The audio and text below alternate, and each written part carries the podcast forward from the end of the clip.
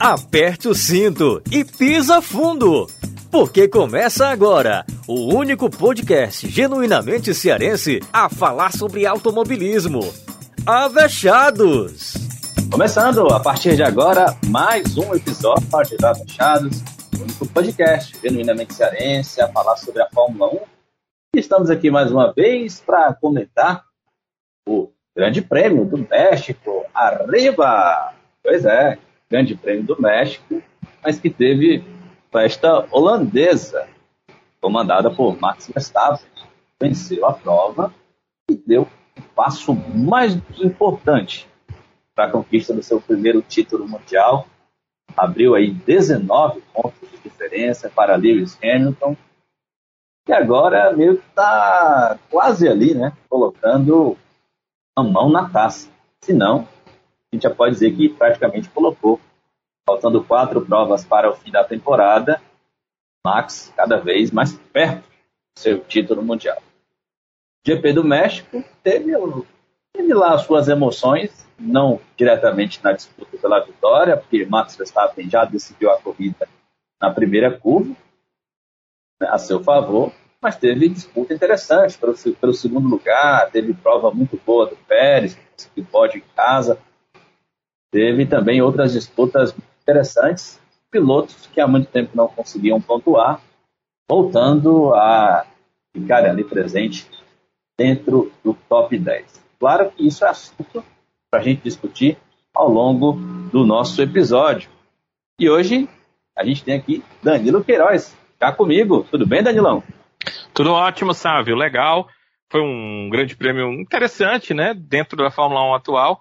E a gente tem algumas coisas para a gente pontuar, né? Para a gente conversar sobre isso, sobre esse GP do México, a torcida mexicana lá vibrando bastante pelo seu piloto, um piloto que ano passado é, não sabia, né, quando correu no México, se iria ter vaga para esse ano, e esse ano está na equipe principal, né, com o melhor carro da Fórmula 1 2021. É, hoje a gente não tem de novo aqui a Flávia Gouveia e nem a Sibeli Bastos, mas próximo episódio elas vão estar de volta, fazendo parte aqui das análises das corridas da Fórmula 1. É porque temos duas universitárias, né, que, que estão concluindo seus cursos e estão aí é, muito focadas nessa conclusão de curso. A gente deseja o melhor para as duas nas suas áreas de atuação. Deixa eu trazer aqui exatamente o vídeo completo da explicação. O Max Verstappen foi o primeiro colocado, venceu a seguido aí pelo Hamilton, segunda posição. Tivemos aí Sérgio Pérez, o terceiro, fazendo aí seu terceiro pódio, né? terceiro, quarto pódio. Agora fica na dúvida, que seja quarto pódio, quarto pódio. Pérez é, nessa temporada. Pierre Gasly foi o quarto colocado, ótima posição sua Alpha Tauri. Charles Leclerc foi o quinto de Ferrari, seguido aí pelo Carlos Sainz. Às vezes fizeram ali um troca-troca moado na corrida de posições. Acabou o Leclerc aí na, na quinta posição. Sebastian Vettel, voltando a pontuar, foi sétimo colocado com sua Aston Martin. Kimi Raikkonen, também voltando a pontuar, fez quatro pontos aí importantes para a Alfa Romeo na oitava posição. Dom Fernando Alonso, das Astúrias, o nono colocado. E fechando aqui o top 10, tivemos aí Lando Norris, da McLaren. Norris que largou lá atrás do grid, fez aí uma excelente corrida de recuperação, conseguiu aí marcar um pontinho. O Norris que foi punido por ter trocado aí uma peça do motor, precisou então largar lá atrás.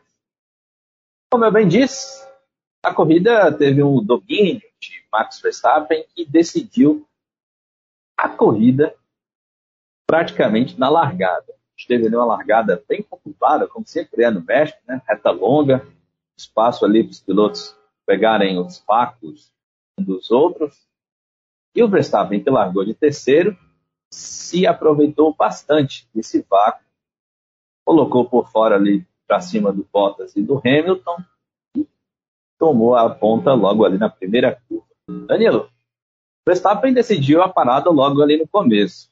Teve muita gente ali apontando que o Bottas deveria ter dificultado mais a vida do Verstappen, o próprio Hamilton chegou a falar por ali que o Bottas deu uma certa vacilada, né? mas depois ele disse que tá todo mundo junto, que é isso mesmo, que mesmo jeito que todo mundo ganha, todo mundo já ganhou, também todo mundo perde.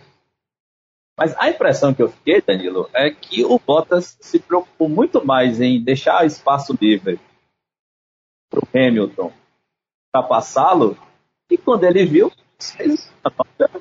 e surpreendeu todo mundo. Bem, é o seguinte, é, é, tem a impressão e tem o que eu acho que aconteceu. A impressão que dá ali é que o Bottas deixou espaço para os dois, né? Deixou espaço para o Hamilton à direita. Aliás, ele fez tudo para vir para a esquerda para deixar realmente aquele espaço para o Hamilton à direita, para que o Hamilton saísse na frente. Isso daí foi combinado com a equipe, numa dúvida nenhuma. Depois da classificação no sábado, o Toto Wolff falou a Sky Sports F1 e disse que não estavam conversando sobre é, jogo de equipe, mas que essa conversa iria acontecer, é, dado o que aconteceu na classificação. Bottas na frente e o Hamilton em segundo. Então, ele deixou claro que isso iria acontecer, que essa era uma questão que ia acontecer. É, eu vou, eu vou é, falar logo da largada para depois dizer o ponto de vista da Mercedes que não deu certo, né? A questão da largada. Então, o Bottas se colocou mais à esquerda, deixou a direita para o Hamilton, a primeira curva é para a direita, né? Nós estamos no México, aquela dupla curva, né? Para direita e esquerda, não é só o México, outros circuitos têm. E o Hamilton deveria sair à direita e seguir. A questão é que o Max achou um caminho que não é um caminho comum. Você vir muito pela esquerda e conseguir fazer, primeiro, mais rápido, chegar mais rápido que a Mercedes no final da reta e dobrar para a direita sem o carro espalhar, sem o carro sair da pista. O Max Verstappen conseguiu isso. Eu achei uma manobra fenomenal, digna de é, pilotos de exceção, acima da média. É, eu acho que ele é, deve ter treinado talvez isso bastante no simulador, porque na pista, nas, nos treinos, a gente não observou isso. Ele também estava com outras preocupações, né? A preocupação de acertar o carro, a preocupação de fazer tempo. E com esse tipo de preocupação, você não tenta tomar linhas diferentes das que normalmente são usadas para fazer a, as tomadas eh, de curvas da pista. Então eu entendo que ele deve ter treinado bastante isso no simulador. Foi treinando ou não treinando, foi perfeito o que fez o Max Verstappen. O que, é que aconteceu ali com o Bottas? É, se ele vai para a esquerda demais, o Max poderia ir pelo meio dividindo a curva com o Hamilton. Eu entendo que ele não errou. Agora, a gente olhando o que aconteceu, vai pensar, ah, deveria ter vindo para lá, porque se o Max vai pelo meio, no mínimo, no mínimo, ele não passaria o Hamilton. Provavelmente não passaria mesmo o Hamilton. Mas a gente está olhando agora. E ele tentou fazer algo que foi definido previamente, que era o normal. O negócio é que o, o, o Max Verstappen conseguiu algo muito acima do comum, muito acima do normal.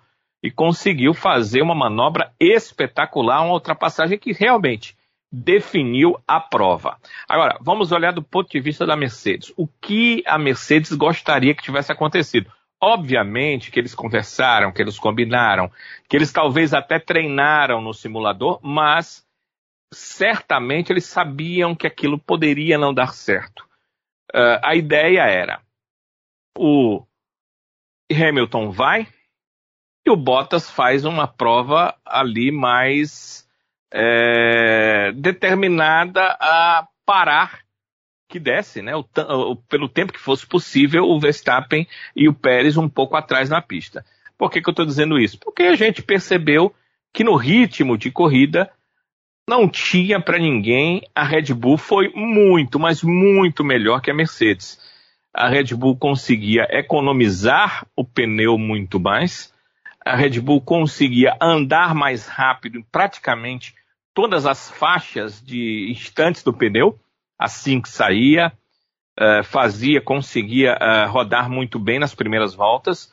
Nas voltas intermediárias também rodava bem, não tinha, pareceu não ter problema de Grammy. E nas voltas finais do pneu, ainda assim, os carros eram extremamente competitivos. O Sérgio Pérez mostrou isso quando o Hamilton parou, o Verstappen já tinha parado e ele conseguiu fazer bons tempos de volta. Eu não quero que vocês vão lá a cronometragem, dê uma olhada no tempo e digam, não, olha o tempo do Hamilton, olha o tempo do Verstappen. O do Pérez estava muito acima. Não é com isso que dá para a gente comparar o que eu estou dizendo. Você compara com os tempos finais de volta do próprio Hamilton antes de parar. Compara o tempo que dava de volta com o tempo final do Pérez que passou muito mais voltas na pista do que o Hamilton para parar. Aí você observa que é, a Red Bull tinha é, o jeito, o carro já tinha o jeito da pista. O carro estava muito bem adaptado.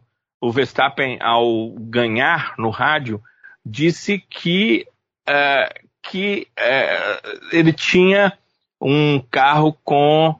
É, eles, eles usam a palavra é, pace, né, para definir é, como foi é, o carro em toda, em toda a, a prova, né? É, e ele disse que tinha um pace espetacular, muito, muito bom. É, ou seja, o pace é o ritmo. O ritmo do carro durante toda a prova foi, não me lembro se ele diz é, espetacular ou extraordinário, mas algo desse nível. Então ele entendeu a regularidade que o carro teve durante toda a prova.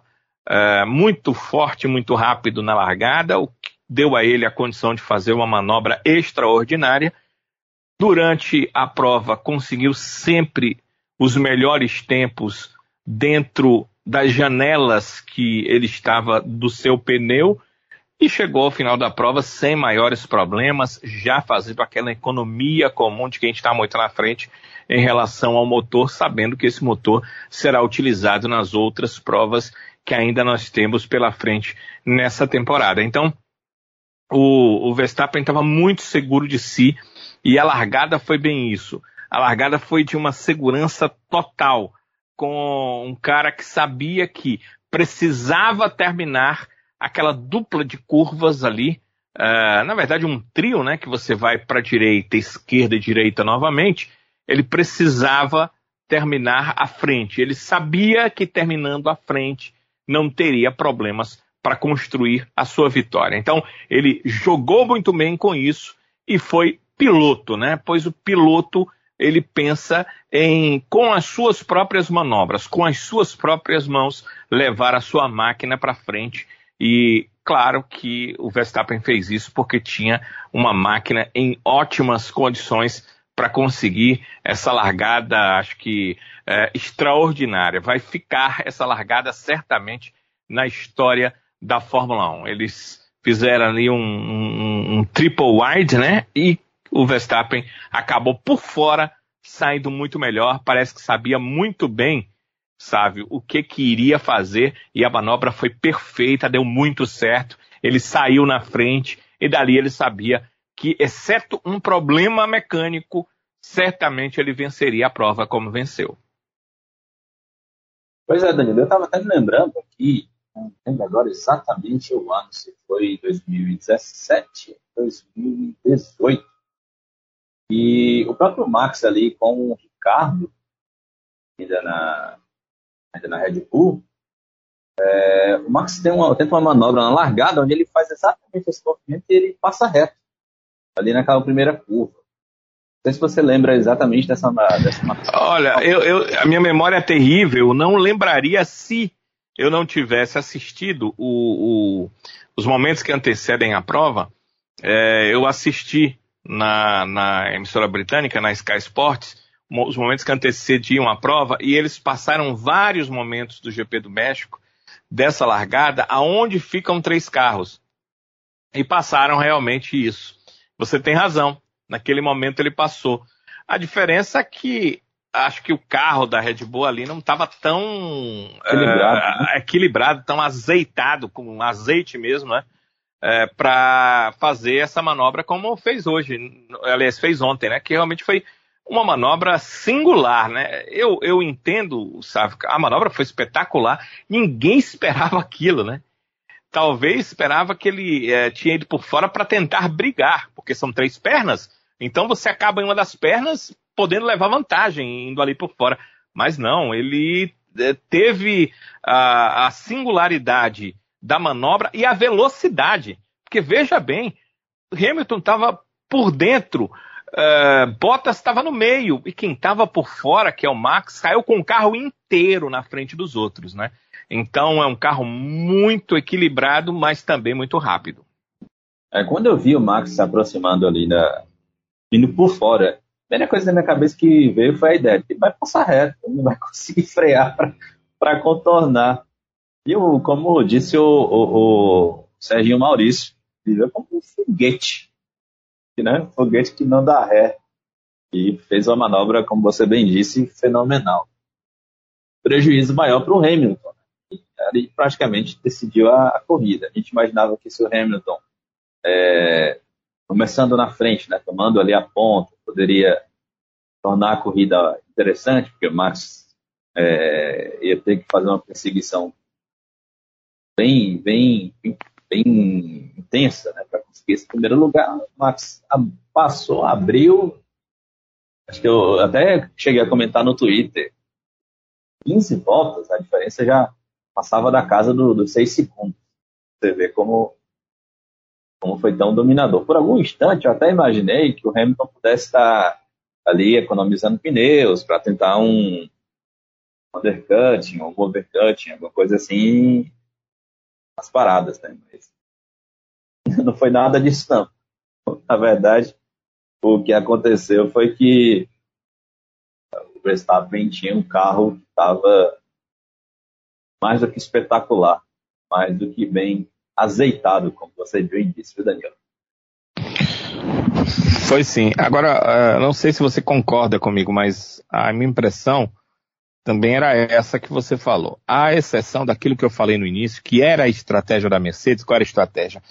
Deixa o Hamilton ir, o Hamilton, claro, sempre teve é, mais velocidade, principalmente de corrida, do que o Bottas. O Bottas é um cara que é, não é só com o Hamilton, né? Em uma volta lançada, se ele estiver num dia muito bom, ele consegue vencer o Max Verstappen. Eu estou dizendo isso, eu sei que tem alguns torcedores que odeiam o Bottas e que amam o Verstappen que vão dizer que isso é loucura. Não, ele venceu o Max Verstappen nessa prova. Digamos que não tivesse o Hamilton, né? É, na volta lançada, na classificação, o Bottas terminou, terminaria como terminou na frente do Verstappen. Então ele, ele tem essa capacidade, ele consegue vencer o Hamilton, ele consegue numa volta lançada é, ser mais rápido que o Verstappen, ele consegue numa volta lançada. Agora, numa corrida, no ritmo de prova, ele tem dificuldade. Ele tem dificuldade de manter voltas rápidas. Ele tem dificuldade com uh, a manutenção dos pneus. Ele tem dificuldade. Os pneus dele desgastam mais rápido do que um Verstappen que sabe fazer o trabalho de ser rápido sem desgastar os pneus. Um Hamilton que sabe ser rápido sem desgastar os pneus o Pérez sabe trabalhar muito bem sem desgastar os pneus, só que ele não consegue ser tão rápido quanto o Hamilton, quanto o Verstappen. Então são situações diferentes. Já o Bottas consegue ser muito rápido numa volta, coisa que o Pérez não consegue. É, mas a questão de, do equilíbrio, né, de, de tornar os pneus é, com uma durabilidade maior, ele não consegue. O que, é que a Mercedes ia fazer? É, deixa o Hamilton ir, o Hamilton vai, Bottas fica, você vai ficar. A gente percebeu na prova que é difícil ultrapassar, muito difícil ultrapassar. Nós vimos ultrapassagens, sabe, principalmente de um carro que era muito mais rápido ou que estava com pneus muito mais rápidos, numa estratégia diferente, aí eles conseguiam ultrapassar. Ou a diferença de carro muito grande, coitado do Mazepin subiu e saiu perdendo posição para todo mundo, porque é uma situação de diferença de carro muito grande. Né? O próprio Russell não conseguiu se manter. Ele teve dificuldade, as Alpines passaram com facilidade por ele, outros carros foram passando e ele foi ficando. Nesse tipo de circunstância, sim. Mas numa circunstância de carros parecidos, o próprio Bottas sofreu isso em relação ao Ricardo. Eu sei que o Bottas é muito ridicularizado, mas essa é uma situação de carro mesmo. A gente viu a dificuldade. Como viu a dificuldade do Pérez. O Pérez até chegou no Hamilton com alguma, algum tempo, algum, algum número de voltas lá para fazer ultrapassar. Chegou duas vezes. Só que ele não teve a condição de ultrapassar, porque realmente na pista estava difícil. O cara abriu o DRS, como o Pérez tentou fazer, é, ele é, enchia a bateria durante várias voltas sem usar, para tentar usar na volta da busca de ultrapassagem. Então tinha bateria no 100%, né, buscando ali o 100%, tinha é, DRS e mesmo assim ele não conseguia pôr de lado para fazer a ultrapassagem, pôr do lado do, do, do, do seu adversário para fazer a ultrapassagem. Então a ideia da Mercedes era vai o Hamilton, mas claro, na melhor das hipóteses, se desse tudo certo, que ela sabia que era difícil. Vai o Hamilton, fica o Bottas, segura o quanto der. A tendência, pelo que a gente viu na prova, é que ia segurar mesmo, só que é, claro, se o Bottas não cometesse nenhum erro, iria segurar. Só que na hora das paradas, por conta do ritmo, porque a gente percebeu o ritmo da Red Bull era muito melhor que o ritmo da Mercedes. Mas muito melhor mesmo. Quem segurou o Pérez no braço foi o Hamilton, ajudado por essa quase incapacidade de, uma, é, de um carro conseguir ultrapassar outro desde que eles tivessem alguma similaridade. Se eles fossem próximos em velocidade, não ultrapassava. O Bottas com a Mercedes não ultrapassou a McLaren. O Pérez com a Red Bull não conseguiu ultrapassar, ultrapassar a Mercedes. E olha o que o Verstappen fez com o Hamilton em relação à distância volta a volta. E olha o que o próprio Pérez fez estando atrás e chegando rapidamente no Hamilton com melhores tempos volta a volta. Então, era um carro melhor? Era. Só que não tinha como ultrapassar, porque ele não era tão melhor assim. Ele não era é, tão diferente em relação à reta. E aí ele não conseguiu fazer a ultrapassagem. É, a ideia era essa, manter ali o Pérez e o Verstappen, principalmente atrás do Bottas. Quando fosse na, nos pitstops, eu acho que a Mercedes sabia que iria perder pelo menos a posição do Bottas, mas que teria a chance de manter a posição do Hamilton se o Bottas fizesse o trabalho dele de manter uh, o Verstappen atrás. Na hora das paradas, o Hamilton perderia algum terreno mas disputaria o final da prova com o Verstappen. Acredito que era isso. Né? A ideia era essa, mas essa na melhor das hipóteses para a Mercedes. A melhor das hipóteses veio para a Red Bull. Ela tem um piloto uh, espetacular. Nesse caso, é o piloto que está dando asas à equipe, está fazendo a diferença. E a estratégia era: vai, se passar, a gente vai fazer tudo para o Pérez também ganhar essa posição. 50% deu certo, foi os 50% mais importante, né? O Verstappen terminou à frente, ampliou sua vantagem dentro do campeonato e o uh, Pérez não conseguiu dentro da sua casa passar o Hamilton, mas também comemorou muito, né? Porque é um pódio no México de um piloto mexicano, né? Então os mexicanos estavam em êxtase por conta disso. Pois é, aliás, uma festa espetacular. Essa festa que a gente acompanhou no, no GP do México. Inclusive o pai do Pérez, né? É uma graça. Foi a coisa mais engraçada daquela festa toda. Ele tinha, ele, tinha, ele tinha, tomado umas tequilazinhas, não tinha? Não. Você acha que não? Rapaz, pra acabar tá empolgado daquele Tava jeito, né? muito né? feliz, viu? Olha. Quando tava desfilando mais, parece que o Pérez chegada era corrida, o homem era desfilando, era pulando, era fazendo tudo, rapaz. Eu acho que se ele, se o Pérez vacila ali, ele tinha recebido o, o, o troféu no lugar dele, viu? Verdade, viu? É, é, eu não sei como é que não apareceu no pódio, eu acho que só não apareceu porque deve ter impedido, viu? Mas eu acho que por ele, ele tinha ido lá entregar um daqueles troféus. É... Danilo, e, e, falando, avançando aqui um pouquinho no grid, claro, já tocou aqui um pouco da questão do Hamilton, é, das manobras, mas é, Hamilton consegue, ainda nas dificuldades, mostra porque é sete vezes campeão mundial. Né? Eu acho que você falou, claro que havia as dificuldades, havia os aspectos é, é, aerodinâmicos né? que dificultaram essa, essa ultrapassagem do Pérez para cima dele, mas o ritmo, né, como ele conseguiu ainda tirar proveito daqueles pneus de estado já bastante crítico, em comparação ao próprio Pérez, né, que parou muito tempo depois, mostra que não é à toa que o Hamilton é um dos maiores, não o maior piloto da história da Fórmula 1. É, consegue maximizar a performance, isso não é fácil. Né? É, essa é uma questão muito difícil. Você terminar uma corrida, tudo bem que era o pneu considerado duro, né, o C2, mas você terminar uma corrida com 11 voltas a mais de pneu do que o carro que vem atrás, e o carro que vem atrás é melhor do que o seu, porque é, nós estamos muito por circuito, né? Houve circuitos em que a Mercedes foi dominadora, mas no México, em ritmo de prova, sem dúvida nenhuma, a Red Bull foi dominadora. E, e ele conseguiu, com um pneu uh, de 11 voltas a mais, se manter na frente. Se uh, a gente olhar para a prova, talvez a Mercedes tenha cometido um erro, aliás, a Red Bull tenha cometido um erro. O erro da Red Bull foi é, fazer com que a Mercedes é, se mantivesse na segunda posição com o Hamilton. No momento em que o Hamilton para, o Pérez estava com estava tão mais rápido, isso ainda com o pneu médio.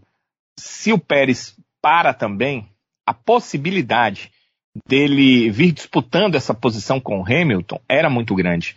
Eu não sei se ele sairia na frente, mas ele poderia vir disputando essa posição com o Hamilton. E se saísse na frente, eu não creio, não mostrou em nenhum momento na prova que o Hamilton teria a possibilidade de ultrapassar o Pérez. Se bem que, se bem que no circo, no círculo da Fórmula 1 se fala muito, e aí é a opinião de alguns jornalistas, baseado, segundo eles, né, em seus informantes engenheiros, que o Hamilton é o cara que com pneus frios consegue a melhor performance.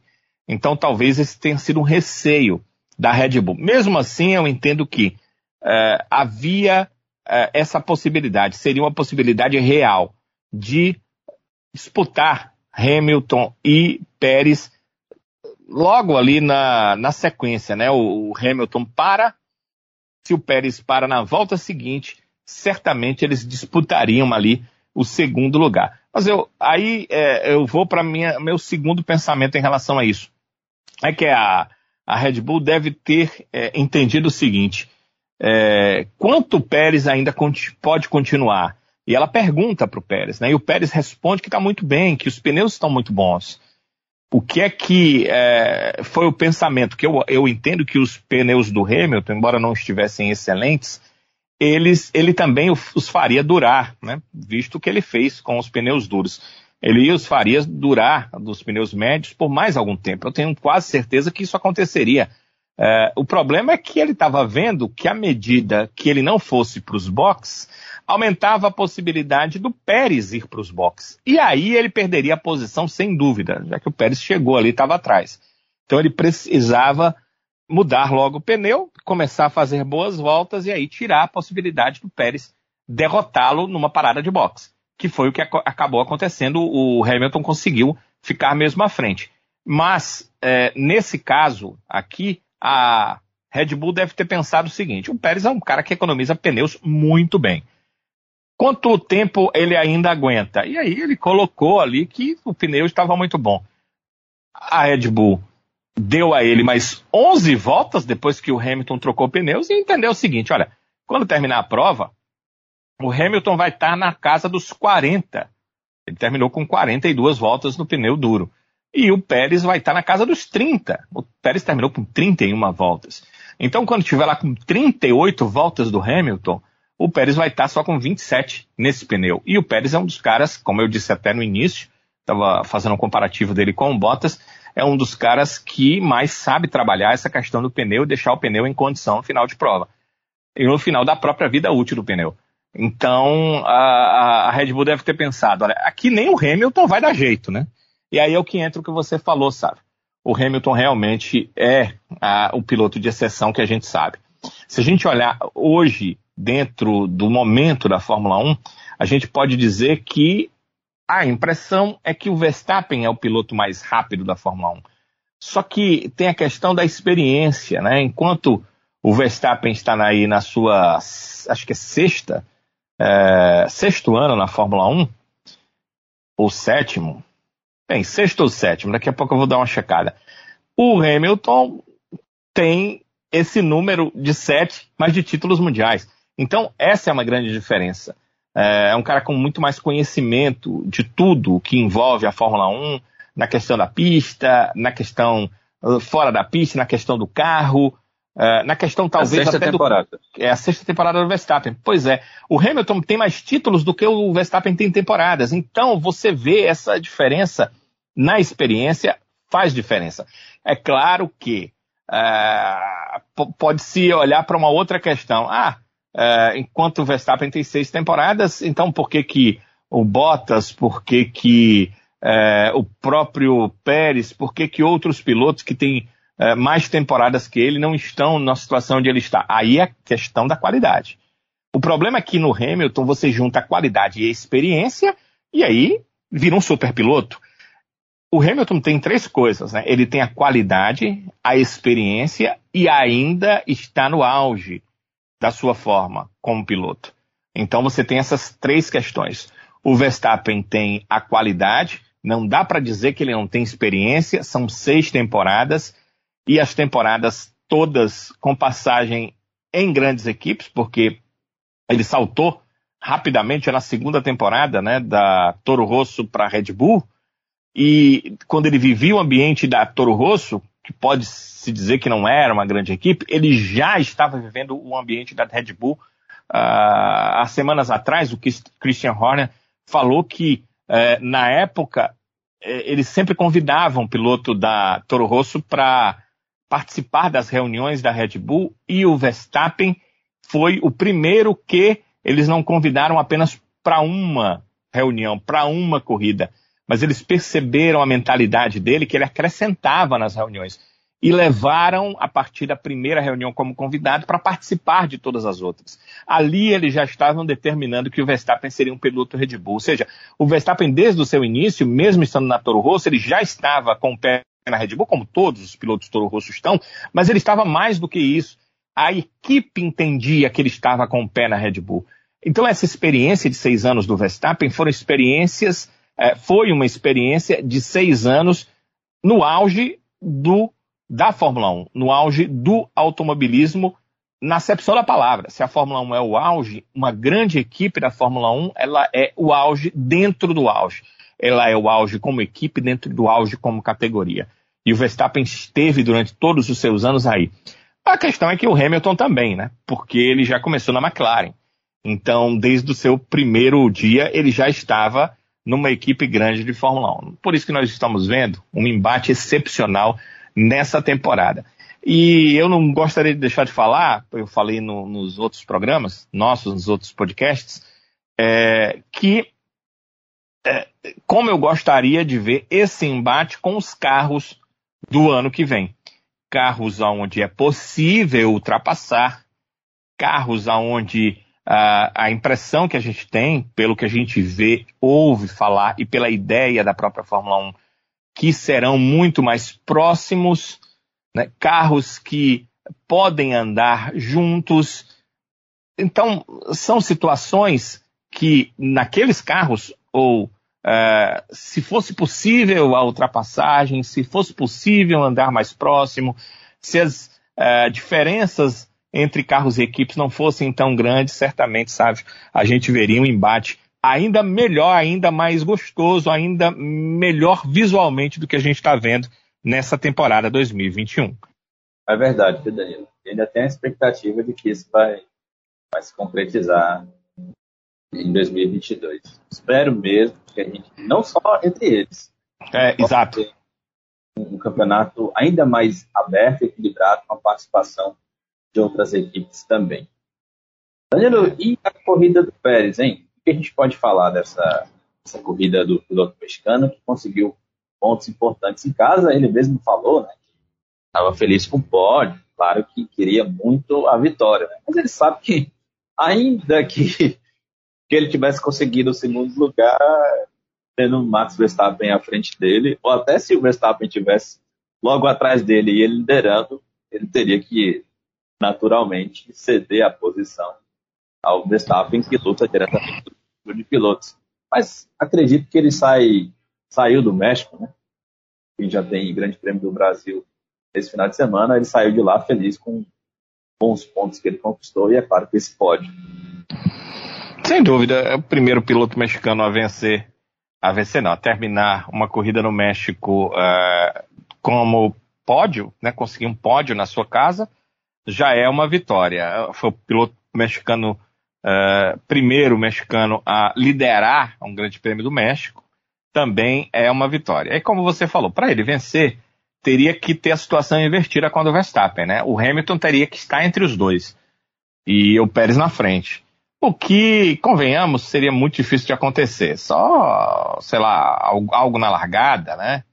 É que poderia determinar uma coisa como essa, mas é, realmente não. A gente fica observando é, as posições de largada, o que aconteceu. É, não seria simples, não, para que o Pérez tivesse a chance real de vencer. Agora, ele tinha carro para isso, né? É, certamente, se em algum instante ele conseguisse ter o seu carro à frente do Hamilton, dificilmente ele seria ultrapassado. Primeiro que estava difícil ultrapassar, e segundo que o carro da Red Bull com ritmo de prova estava bem mais rápido, como a gente já falou. Então ele precisaria ter o carro à frente do Hamilton com o Verstappen atrás do Hamilton, porque como você falou, é, se ele tivesse à frente do Verstappen por alguma situação ali de largada, por alguma situação ali de prova, certamente ele teria que dar a posição, essa questão de jogo de equipe, que eu não concordo de jeito nenhum, mas que, infelizmente, é, é algo que está aí no, no DNA é um DNA que, para mim, foge do DNA do automobilismo, mas está no DNA da Fórmula 1 e ele teria que dar é, essa posição. De qualquer forma, é, no frigir dos ovos, a alegria do Pérez contrasta com o momento de preocupação do Hamilton, porque são momentos diferentes, né? O Hamilton está tentando brigar por um campeonato, está vendo cada vez mais que será muito difícil, principalmente levando em consideração que o próximo GP no Brasil também é um GP com uma tendência favorável à Red Bull e não à Mercedes. E aí restariam dois GPs de grande interrogação para definir quem seria o campeão e o Hamilton entraria nessas provas finais com uma nova vitória do Verstappen no Brasil com uma extrema desvantagem. Então, um rosto de preocupação, enquanto que o Pérez um rosto de comemoração. O Pérez tem muito a comemorar. Né? A gente leva muito a relação do, do México e o que eu falei há pouco, né? Pódio na sua casa, o primeiro mexicano, e liderar uma corrida, um GP do México, mas é, ele tem mais a comemorar. O ano do Pérez não foi bom, foi um ano muito complicado, foi um ano muito ruim. E, e ele chega nessas últimas provas começando a mostrar um pouco mais de equilíbrio no, no seu trabalho, conseguindo fazer a movimentação correta na classificação, o que, é que eu chamo de correta? Dentro do que o carro permite. O carro permite estar entre os quatro e ele classificou entre os quatro. Isso é positivo para o Pérez. O carro permite terminar a prova entre os quatro. Ele terminou a prova na terceira colocação. Então isso é muito positivo para o Pérez. Além disso, com o problema do Bottas, que ele não teve culpa nenhuma, né? O choque com o Daniel Ricardo, que o fez ir lá para trás no grid uh, os pontos do Pérez fizeram com que a Red Bull entrasse definitivamente na briga pelos construtores. E aí a importância do segundo piloto da equipe. A equipe olha muito para isso, né? Dar os pontos capazes de levar a equipe a um título de construtores. Então, uh, o Pérez tem realmente que comemorar. Ele vive um final de temporada muito, muito bom e ele já tem o seu contrato renovado para o ano que vem e vivendo uma temporada assim, fazendo o que deve, o Verstappen sendo campeão, ao que tudo indica vai acontecer ao final da temporada, não tem nada para a Red Bull uh, pensar em, pelo menos uh, em primeiro momento, em troca de piloto. Porque a Red Bull já mostrou, como eu disse, inclusive, uh, já em podcasts anteriores, que ela gosta muito de, eh, no nosso linguajar cearense aqui, Sávio, dar corda, né? Colocar pressão nos outros. Tipo, ó, oh, Bottas não tá bem. Por que, que a Mercedes não pega o, Rus o Russell? É, se fôssemos nós, já teríamos pego o Russell. Não é verdade. não é verdade. Tanto que a, a, nesse ano a Red Bull, eu digo enquanto conjunto, fez uma coisa muito estranha. Né? Ela tem um piloto que não está muito bem e ela manteve esse piloto nos seus quadros. Porque o Tsunoda uh, não fez uh, uma temporada nem minimamente como se esperava, como o piloto que seria promissor para um futuro para ir para a Red Bull, mas ele é mantido nos seus quadros. Já o Gasly fez uma temporada excelente, mas ele não sobe para brigar com Max Verstappen o Pérez renovou o contrato, não, não foi, não aconteceu nessas últimas provas, quando ele demonstra melhorar. Foi lá atrás, quando ele estava muito mal. O que pareceu um recado da Red Bull. Vamos manter quem nos, não nos faz mal, quem não nos afeta. Agora, para adversário, a gente vai dar corda aqui para ver se ano que vem tem alguém para brigar com Hamilton e facilita as coisas para que a gente seja uh, um time campeão no, novamente, principalmente no campeonato de pilotos. Então, é, essas coisas aí, é, se você conseguir ler nas entrelinhas, você vai observar que a Red Bull não está muito afim é, de trazer um piloto que possa bater com o Verstappen, mas sim ter um piloto muito acima dentro da equipe para que ele seja notadamente aquele determinado a ganhar o título. Pronto, nosso piloto número um é o Max, o segundo piloto aqui é, vai ter que pensar em outras coisas, não no título de Mundial de Pilotos, porque esse aqui já será disputado pelo Max Verstappen, pelo menos é, é, é isso que dá para pensar. E o Pérez, que era um piloto que, como a gente até falou, ano passado, parecia que não teria equipe, parecia que não teria vaga na Fórmula 1, parecia que ficaria fora, mesmo ganhando uma prova durante a temporada, acabou ganhando esse posto na Red Bull. Então ele tem muito mesmo que comemorar, né? Ele não é aquele piloto que é, chegou à Red Bull para brigar pelo título. Ele chegou à Red Bull como, ufa, me mantive na Fórmula 1. E nessa manutenção na Fórmula 1, ele já conseguiu vitória também esse ano e ele já conseguiu é, chegar na equipe nesse final de temporada, ganhando pontos importantes no Mundial de Construtores. Ele tem que realmente estar muito feliz, sabe? É, você falando nessa esse pensamento aí da Red Bull, é aquela história, né? Pimenta no dos outros. Exatamente. Ele, eles que briguem, né? Eu tô aqui tranquilo, tenho o Max e acabou. É, é, é, nesse preço aí é bom demais. Falando ainda no grupo Red Bull, quem teve uma corrida ainda que solitária, uma corrida de destaque pelo resultado, foi Pierre Gasly, essa quarta posição.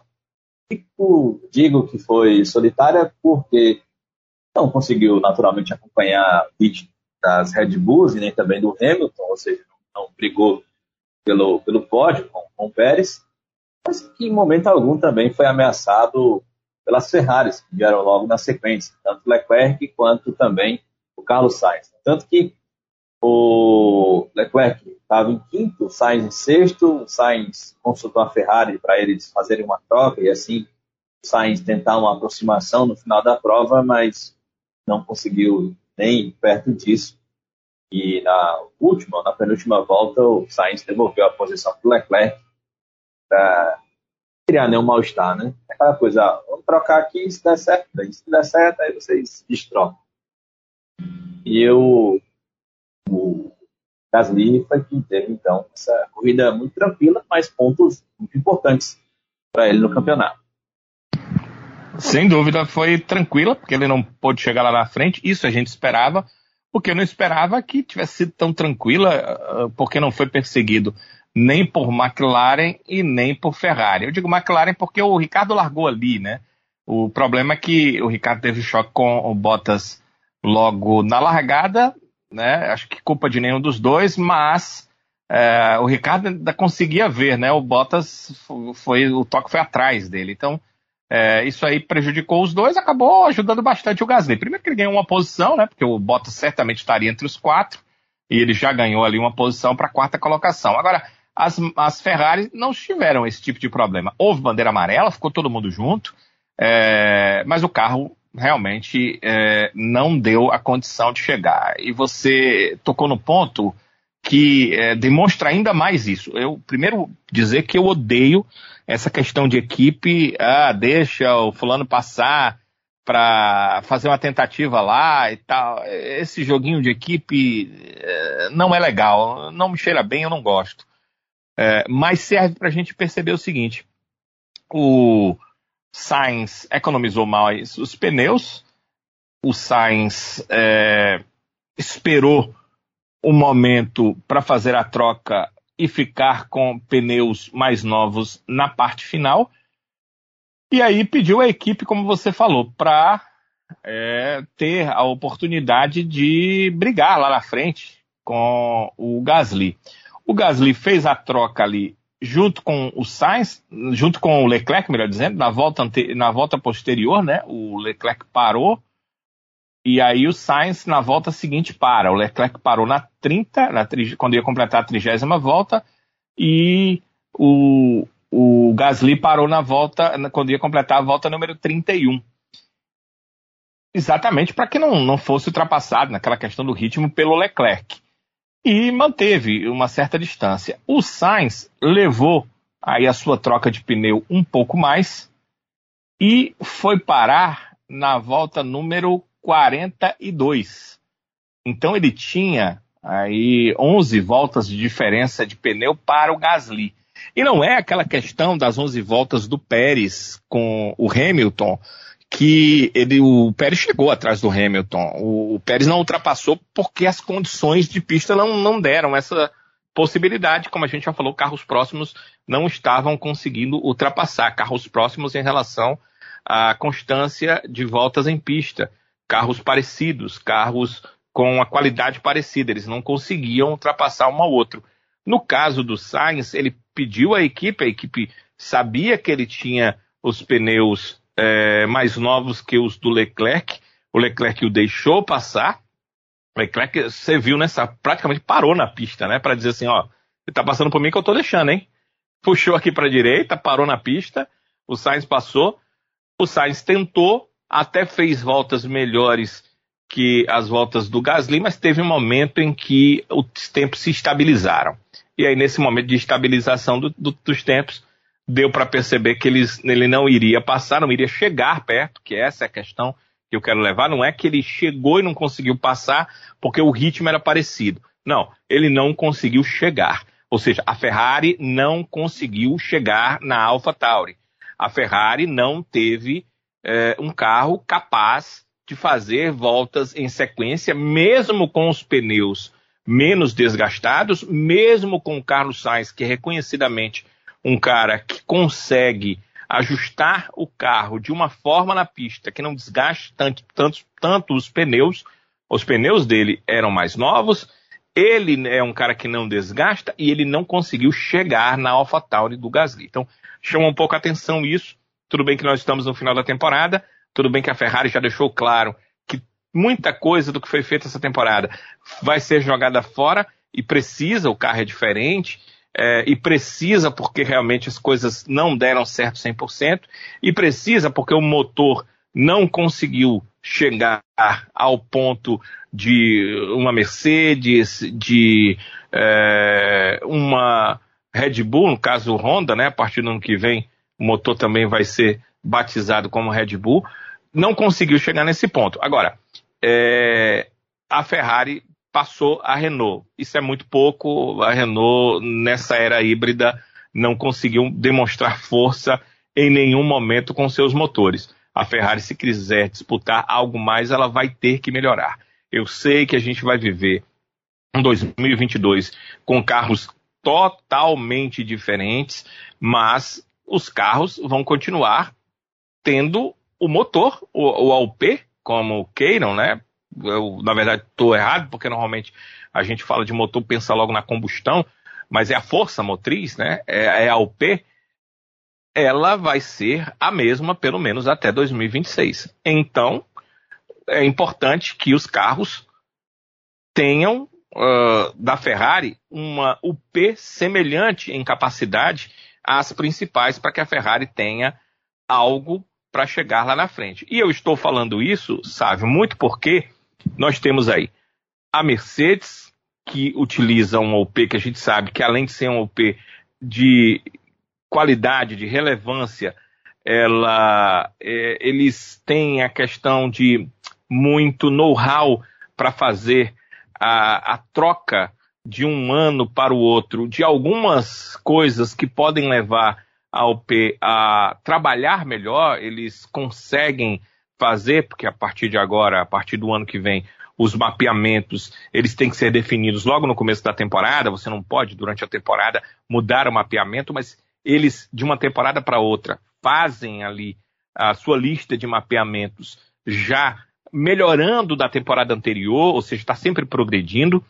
A, Red Bull tem feito isso e eu tenho certeza que a manutenção do motor Honda demonstra que ela terá, sim, Uh, os engenheiros responsáveis pela Honda, que já disseram que ficarão no trabalho, embora o nome Honda não esteja lá, uh, terá a condição de desenvolver o que é possível, né? Porque o desenvolvimento ele será parado no ano que vem, no início já do ano que vem, mas até lá haverá algum tipo de desenvolvimento, algum tipo de mudança, alguma mudança de mapeamento, algo na parte elétrica que pode ser feito. Certamente essas duas não irão parar, não irão reduzir sua capacidade, irão melhorar. E a Ferrari, para ter essa briga, ela precisa também chegar ali. Lembrando que era o que eu queria, o ponto onde eu queria chegar, que a McLaren tem motor Mercedes. Ou seja, com carros muito mais parecidos, certamente a McLaren vai chegar muito à frente do que está fazendo hoje. Ela tem um motor muito bom e ela terá um carro muito parecido, porque a Fórmula 1 fez com que os carros sejam parecidos.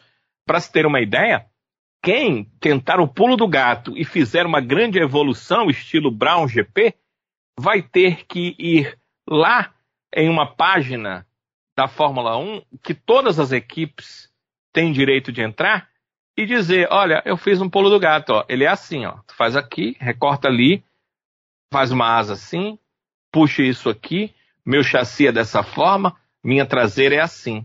Ou seja, na corrida seguinte todo mundo vai estar com o mesmo pulo do gato que essa equipe conseguiu utilizar. É assim que é o regulamento da Fórmula 1. Se você fizer uma mudança técnica e desde que ela esteja dentro do regulamento, você vai precisar colocar lá, tecnicamente, cada ponto dessa mudança num, numa página onde todas as equipes terão direito de entrar, ver exatamente o que você fez.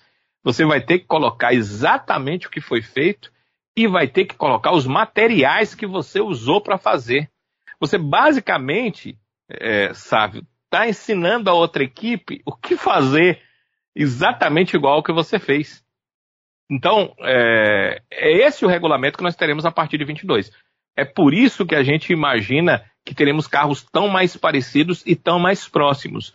Porque mesmo uma Haas, que talvez não tenha os melhores engenheiros, na hora que uma equipe adversária tiver as melhores soluções, ela vai saber exatamente como fazer para ter a mesma solução no seu carro a partir da corrida seguinte. Então a Ferrari precisa melhorar o motor, porque nessa parte aí, sabe, não houve movimentação, não há mexida, pelo menos até 2026. Os motores de hoje serão os mesmos com essas evoluções que a gente falou que eles podem ter a partir da outra da próxima temporada, ou seja, quem chegar a 2022 com um motor com uma potência muito boa ou diferenciada, se é que isso ainda será possível, vai fazer toda a diferença até 2026. E a Ferrari precisa fazer o melhor para que tenhamos uma competição muito boa. Você imagina aí, é claro que tem outras equipes, mas vamos levar em consideração aquelas que a gente sabe que realmente são grandes. Vamos levar em consideração é, uma Mercedes, uma Red Bull, uma McLaren e uma Ferrari. São no mínimo oito carros em todas as provas brigando por vitórias. Mas para que isso aconteça, a Ferrari precisa, na UP, na força motriz, igualar a capacidade das outras equipes até o final dessa temporada, ou, no mínimo, nos testes para a temporada do ano que vem. É isso, muita expectativa em relação a essa próxima temporada. Né? Você bem disse, vamos esperar, mas a gente para que fica. Quando sempre tem uma mudança grande de regulamento, a gente tem para 2022. A gente sempre fica, é claro, nessa expectativa. É, só um toque antes a gente já quase aqui para a nossa votação. É, falar aqui um pouquinho, destacar aqui a corrida do Vettel, conseguiu bons pontos, como eu disse, terminando a sétima posição, do Raikkonen, que terminou na oitava posição nessa prova em que a gente, eu particularmente pelos treinos não esperava muita coisa, nem da, da Aston Martin, muito menos da, da Alfa Romeo. Acho que um resultado, dois resultados importantes, né, Dani? Com certeza, é interessante, né, a experiência e o talento de um piloto como Kimi Raikkonen, ele já não está no melhor da sua forma, está muito longe disso, mas quando ele vê uma oportunidade, é difícil, né, é difícil ultrapassá-lo, é, é difícil ele não conseguir abiscoitar aquela oportunidade, e não é que ele só marcou ponto, um pontinho, ele acabou terminando na oitava colocação com uma, um carro que a gente sabe que é inferior ao Pini do Alonso, que está em nono, é inferior à McLaren do, do Norris, que está em décimo. Então foi um cara que conseguiu olhar lá para a oportunidade, maximizou e marcou quatro pontos, né, que foram bem interessantes para a equipe, importantes para ele no ano que o Raikkonen está se despedindo da Fórmula 1. É isso aí. A gente vai fechar aqui, entre aspas, o, a nossa análise da prova, mas a gente vai falar ainda do GP do México logo depois da votação, porque a gente ainda vai comentar nesse episódio sobre a expectativa para essas últimas quatro provas que a gente tem aqui ao longo da, da nossa temporada, especialmente o Grande Prêmio do Brasil. Mas antes, vamos lá para a nossa eleição, escolher o lesado e o avexado do GP do México, começando sempre com o lesado e a vinheta.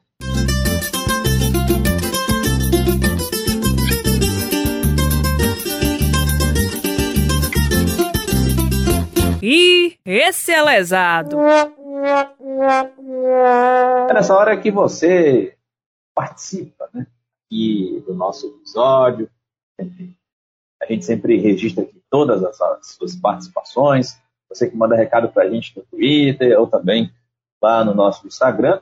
Lembrando que a gente sempre abre a votação logo depois da corrida lá no nosso Twitter, no arroba Avechados Podcast. Então você nos ajuda a escolher aí tanto o lesado quanto o avexado. O Novatos da F1 voltou aqui para lesado, para o Bottas, botou aqui o Bottas, né? O, maluco passou mais vergonha do que o Mazespin. É, Acho que o, o, o, Bottas hoje postou uma foto no Instagram, viu, Danilo? Tomando uma, uma cervejinha lá no México. Todo, todo brogueirinho. É. Não foi tequila, ele, não? Não, foi uma cervejinha. Nem ligando pros críticos. Mas o bom é que eu acho que ele. Alguém postou isso, eu achei muito legal. Você sabe que. Você sabe porque você tem, né? O, é assinante lá do F1 Paddock, né? Do é, do, da F1 TV. É, da F1 TV. F1 TV Pro. E aí você tem acesso a todas as câmeras até os pilotos desligarem os carros e irem embora, é isso? É, verdade, tem sim. Então alguém teve a feliz ou infeliz ideia de ir lá na câmera do carro do Ricardo e tirar uma foto quando o Ricardo estava saindo do assento. Meu Deus do céu. Aí, foi mesmo? Foi. Tirou a foto exatamente da, daquela parte lá do Ricardo. E disse: a imagem que vai ficar na cabeça do Bottas quando ele for dormir hoje. Que maldade. é, porque justamente o Bottas passou a corrida toda atrás do Ricardo tentando passar e não conseguiu. Por isso que eu disse, foi uma feliz e infeliz ideia. É, é. O CH Barbosa voltou aqui lesado para a McLaren, segundo ele está sendo superado pela Ferrari. E está é, bem equilibrado ali, viu, o CH Barbosa? O Matheus Landim voltou aqui lesado para o Bottas, segundo ele, um de treino, filhote nas corridas. O lesado do, Pati também, que foi o Valtteri Bottas. Ele é que pra galera, novidade, para Valtteri Bottas, Danilo. E a sua escolha de lesado? É, assim, é, veja bem, eu gostaria de acompanhar a galera, mas eu não consigo é, pensar a mesma coisa. Porque é, o Bottas, na largada, fez certamente o que foi instruído pela equipe, para que o Hamilton ultrapassasse. Eu sou contra essa questão de ordens de equipe, mas eu estou vendo aqui o erro do piloto. Então acho que ele não cometeu erro. E foi um azar ele tocar com o Ricardo. Foi ruim para ele, ruim para o Ricardo. Acabou com a prova dos dois. Sobre não ultrapassar, não foi só com ele que aconteceu.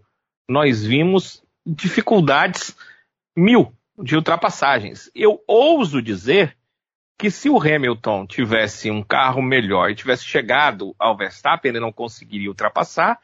E se o Verstappen tivesse feito a mesma coisa, como aconteceu no GP anterior, ele também não teria conseguido ultrapassar. Eles teriam esperado estratégia para fazer a ultrapassagem. Então eu não consigo ver aonde que o erro foi do Bottas. É, eu, eu assisti a prova na, na TV brasileira e eles é, menosprezam muito o Bottas, assim como a maioria daqueles que acompanham o nosso podcast.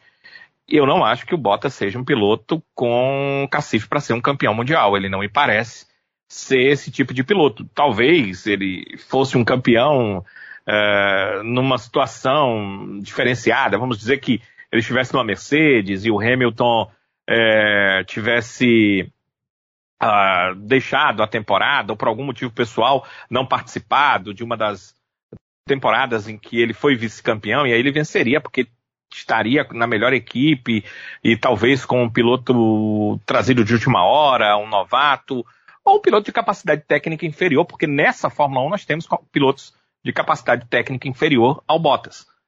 É, então, nesse caso, ele poderia ser um campeão. Um estilo Jason Button, por exemplo, que naquele ano deu tudo certo, ele foi campeão. Uh, eu não estou comparando o Bottas com o Button, estou comparando as situações onde ele poderia ser campeão. Então, é, essa era uma situação. Agora, numa competição ferrenha, como acontece entre Max e Hamilton, como aconteceu entre Hamilton e Rosberg, como aconteceram tantas outras na história da Fórmula 1, eu não vejo a capacidade do Bottas para ser campeão. Mas nós tivemos ótimos pilotos, alguns deles brasileiros, outros de outras nacionalidades da Fórmula 1, que nunca foram campeões mundiais, que não tinham DNA para serem campeões mundiais, nem por isso foram tidos e observados como pilotos ruins. Dado isso, eu não posso votar no Bottas, porque eu não vi o, o grande erro que o Bottas cometeu dentro dessa prova.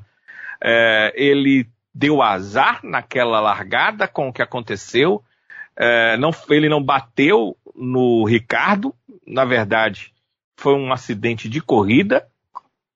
Né? O Ricardo que podia ver alguma coisa, mas não acho que o Ricardo fez nada errado, também não tinha o que fazer.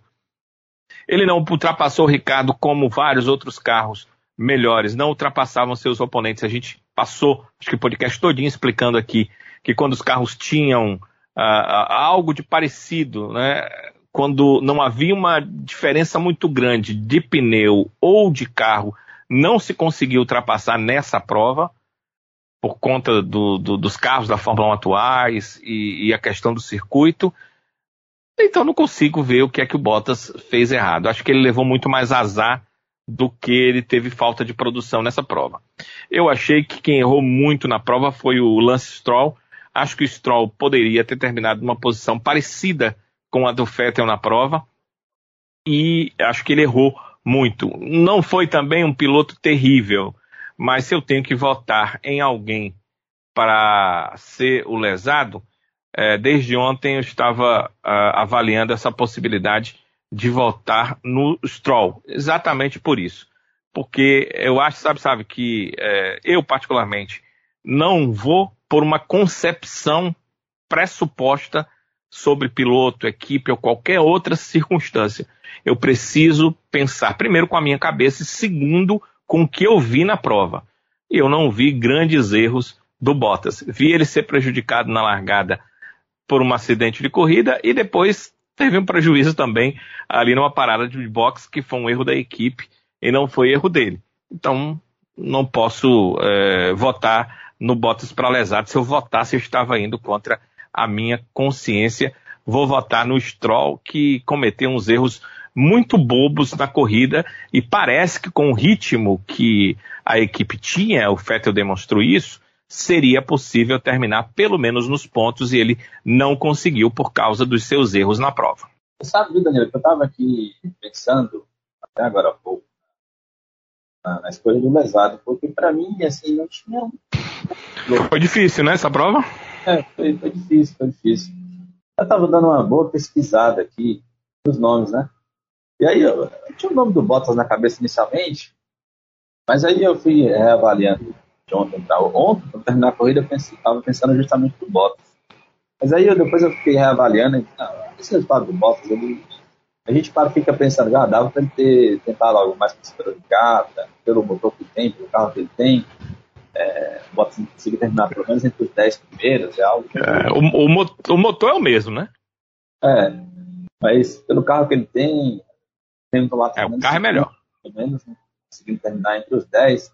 Mas aí eu pensei, rapaz, a Mercedes, além de ter estragado a corrida dele é, com o erro lá na parada, se sacrificou ainda mais a corrida dele pensando no, no ponto extra. Rápido, né? Só para tirar o ponto extra do Verstappen, né? Nem ganhou, mas tirou. É, é tanto que olha só, é. eu tava, tava vendo, o Bottas parou quatro vezes, foi o que mais parou. E dessas quatro vezes, não é porque ele precisou parar quatro vezes, a equipe o parou quatro vezes. É, as duas, as duas foram ok, né? As duas paradas tinha que parar. As duas últimas é que foram paradas é. para tentar. Uma o Verstappen não deixou, né? Ele, ele fazer a melhor volta, né? É. O Verstappen não deixou, meio que complicou lá e acabou com o pneu dele, ele teve que parar novamente. Hum. Mas acho que duas paradas ele tinha terminado a prova. Só sabe que ele teria terminado a prova fora dos pontos, de qualquer forma, né? Sim, sim. sim. Mas não teria terminado. Acho que em 13 terceiro. É, teria terminado ali perto do Ricardo, 13 terceiro. E aí, o, dos nomes que eu tinha justamente colocado aqui era Ocon e Stroll. Mas como o Ocon teve um desempenho que acho que, que dava para a Alpine, e aí também eu não vi erros cometidos pelo Ocon, só mesmo falta de ritmo para conseguir é, avançar mais na corrida. Foi o único piloto realmente que, que cometeu alguns erros e que poderia estar, nessa, estar na minha lista é justamente o Stroll. Então, e, foram, vou... foram erros bobos, né? Ele não, assim, é, na curva. Ele, ele, não faz a curva, né? Ele deixa o carro. Ele não freia. Eu até, sinceramente, na hora da prova, eu não sei se você teve essa impressão, mas na hora da prova em si, eu tive a impressão que tinha falhado o freio dele. Eu acho que ele tentou frear para lá do Deus me livre. É, não conseguiu mais. é. Aí eu, eu, pensei, cara, se falhou o freio na próxima curva, ele vai bater, né? É. Aquela curva fechada para a esquerda que tem um, um, um guarda-reio ali, né? Aí eu é. pensei, ele vai bater. Não, ele faz a curva normal, segue. Eu até mudei para um board dele e vou ver o que está acontecendo aqui, mas não era, é erro dele mesmo, como você disse. Ele tentou frear depois. É muito gostoso, né? Quando um piloto tipo Verstappen freia depois e tal. Mas, meu amigo, é depois do normal, não é depois do possível. Quando você vai frear depois do possível, acontece o que ele fez, né? Saiu da pista. Foi tentar, como disse, foi tentar frear depois, para lá de aí, Deus. E, ele, e ele, comete, ele cometeu esse erro duas vezes. Porque uma, tudo bem, mas você tem que aprender, né? Aí você faz de novo. É isso. Quando volta aqui, quem leva o lesado é o Strong. E agora a gente escolhe o avexado. Se garantir muito, mas se garante, se garante, se garante, mas. Eita, que esse é avexado. Olha, tudo que eu dei uma apurada aqui, vou resumir aqui o voto do Novatos da F1, CH Barbosa, do Matheus Landim e do Dudu Patti. Max Verstappen é a escolha da galera. Todo mundo aqui votou no Verstappen, Então, o nome da galera, para fechado, é Max Verstappen. Para você, Danilão. Concordo totalmente. A galera tá 100% certa. Que prova do Verstappen, né? Largada da melhor forma possível, manobra espetacular, valeu pela prova a largada do Verstappen e depois ele só abriu ele sabe que tem um bom carro, ele aprendeu a gerenciar pneu, ele é inteligente, ele tem uma capacidade de do carro dele tentar levar a equipe a comandar até o que o Sérgio Pérez tem que fazer, a segunda corrida consecutiva que ele dá dicas dentro do seu carro. É, ele tem uma mente privilegiada e fez uma corrida espetacular, uma corrida digna de campeão. Max Verstappen, sim, e eu uh, faço menção honrosa uh, ao Hamilton, acho chovendo molhado, acho que o Hamilton conseguiu um resultado maior do que o carro poderia, o carro deveria ter terminado em terceiro, mas principalmente ao Gasly, a corrida dele foi solitária porque ele conseguiu fazer com que o seu carro fizesse uma corrida à frente das Ferraris sem ser incomodado Claro que não conseguiu incomodar quem estava na frente, a questão técnica é muito diferente, mas fez uma corrida muito boa o Gasly. Engraçado, né? É, ainda hoje eu vejo e ouço muita gente com má vontade com o Gasly por causa daquele começo. Quanto mais o Gasly consegue fazer o que ele faz hoje, mais a gente fica tentando entender o que é que acontece com a Red Bull que os segundos pilotos não têm grande produtividade. A produtividade começou a acontecer agora com o Sérgio Pérez, muito porque eles precisam do Sérgio Pérez para tentar garantir o título. Mas nos últimos anos, os segundos pilotos do Verstappen não conseguiram fazer absolutamente nada.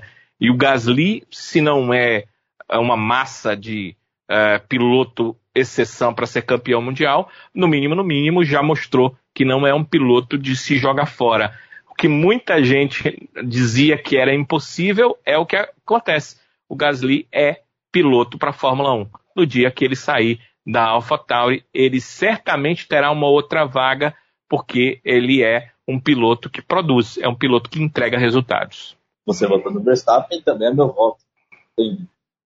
Não tem como não ser o piloto o avexado do GP do México, o Verstappen, pela, pela manobra que fez na, na largada, do ritmo de corrida. O cara venceu, o cara dominou a corrida de ponta a ponta, não tem como. Mais fechado que ele só se entrasse um safety car, hein, Daniel? Com certeza. E não foi aquela coisa de largou na pole, se mandou e ninguém viu mais. Não. Ele fez uma manobra sensacional na primeira curva e ninguém sabe se ele venceria sem aquela manobra sensacional. Seria difícil, porque as ultrapassagens com carros similares estavam difíceis ele fez por merecer e logo na primeira curva mostrou: ah, não, essa corrida é minha e foi mesmo dele. Então é isso. Max Verstappen leva então o troféu de avexado do GP do México. Danilo, já chegando aqui para o nosso final do episódio, expectativa para essas quatro próximas provas, decisão do Campeonato Mundial, claro, com expectativa maior em relação ao Brasil. A gente deve ter manutenção da força da Red Bull ou você acha que a Mercedes ainda pode surpreender ainda? Rapaz, nessa Fórmula 1, nesse momento, parece que tudo é possível, né? Mas, mas uh, no México, o que se esperava era que a Red Bull fosse mais forte e ela realmente foi. Então, acho que é uma tendência natural que no Brasil ela também seja mais forte a questão da altitude realmente faz diferença. Os carros da Red Bull estão muito bem com essa questão da altitude. Eu acho que isso pode fazer diferença ainda no Brasil. Só que a altitude é menor do que no México. Nós vimos a Mercedes conseguir é, brigar com em uma volta, né, na, na classificação, ela consegue, como conseguiu brigar e terminar na frente da Red Bull. Então, é possível que em São Paulo isso também aconteça.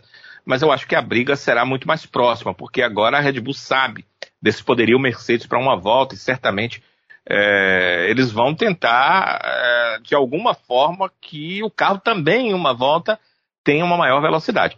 Então o Verstappen está fazendo todo o possível a cada prova para ganhar, está fazendo possível a cada classificação para terminar na frente. O Hamilton também, a Mercedes está tentando melhorar seu carro, a Red Bull segue melhorando seu carro. O que eu tenho certeza é que teremos um grande GP. A impressão de favoritismo no GP do Brasil é para a uh, Red Bull por conta dessa questão da altitude. Se a gente olhar os últimos GPs no Brasil, a Red Bull sempre teve um pouco de vantagem. É, é aguardar para ver como é que vai ser, né? É. Agora nos outros a coisa é muito aberta, né, sabe? É. Pistas novas, né, Danilo? É. Se Abu Dhabi uh, a gente imaginava, porque a Mercedes foi dominante lá durante muito tempo, a pista mudou totalmente, né? É. A, a, pista mudou. Quem já teve a oportunidade de ver é, no site da Fórmula 1, o aplicativo da Fórmula 1, você vai ver lá as modificações que foram feitas. Basicamente é uma pista nova, né? Ela mudou muito.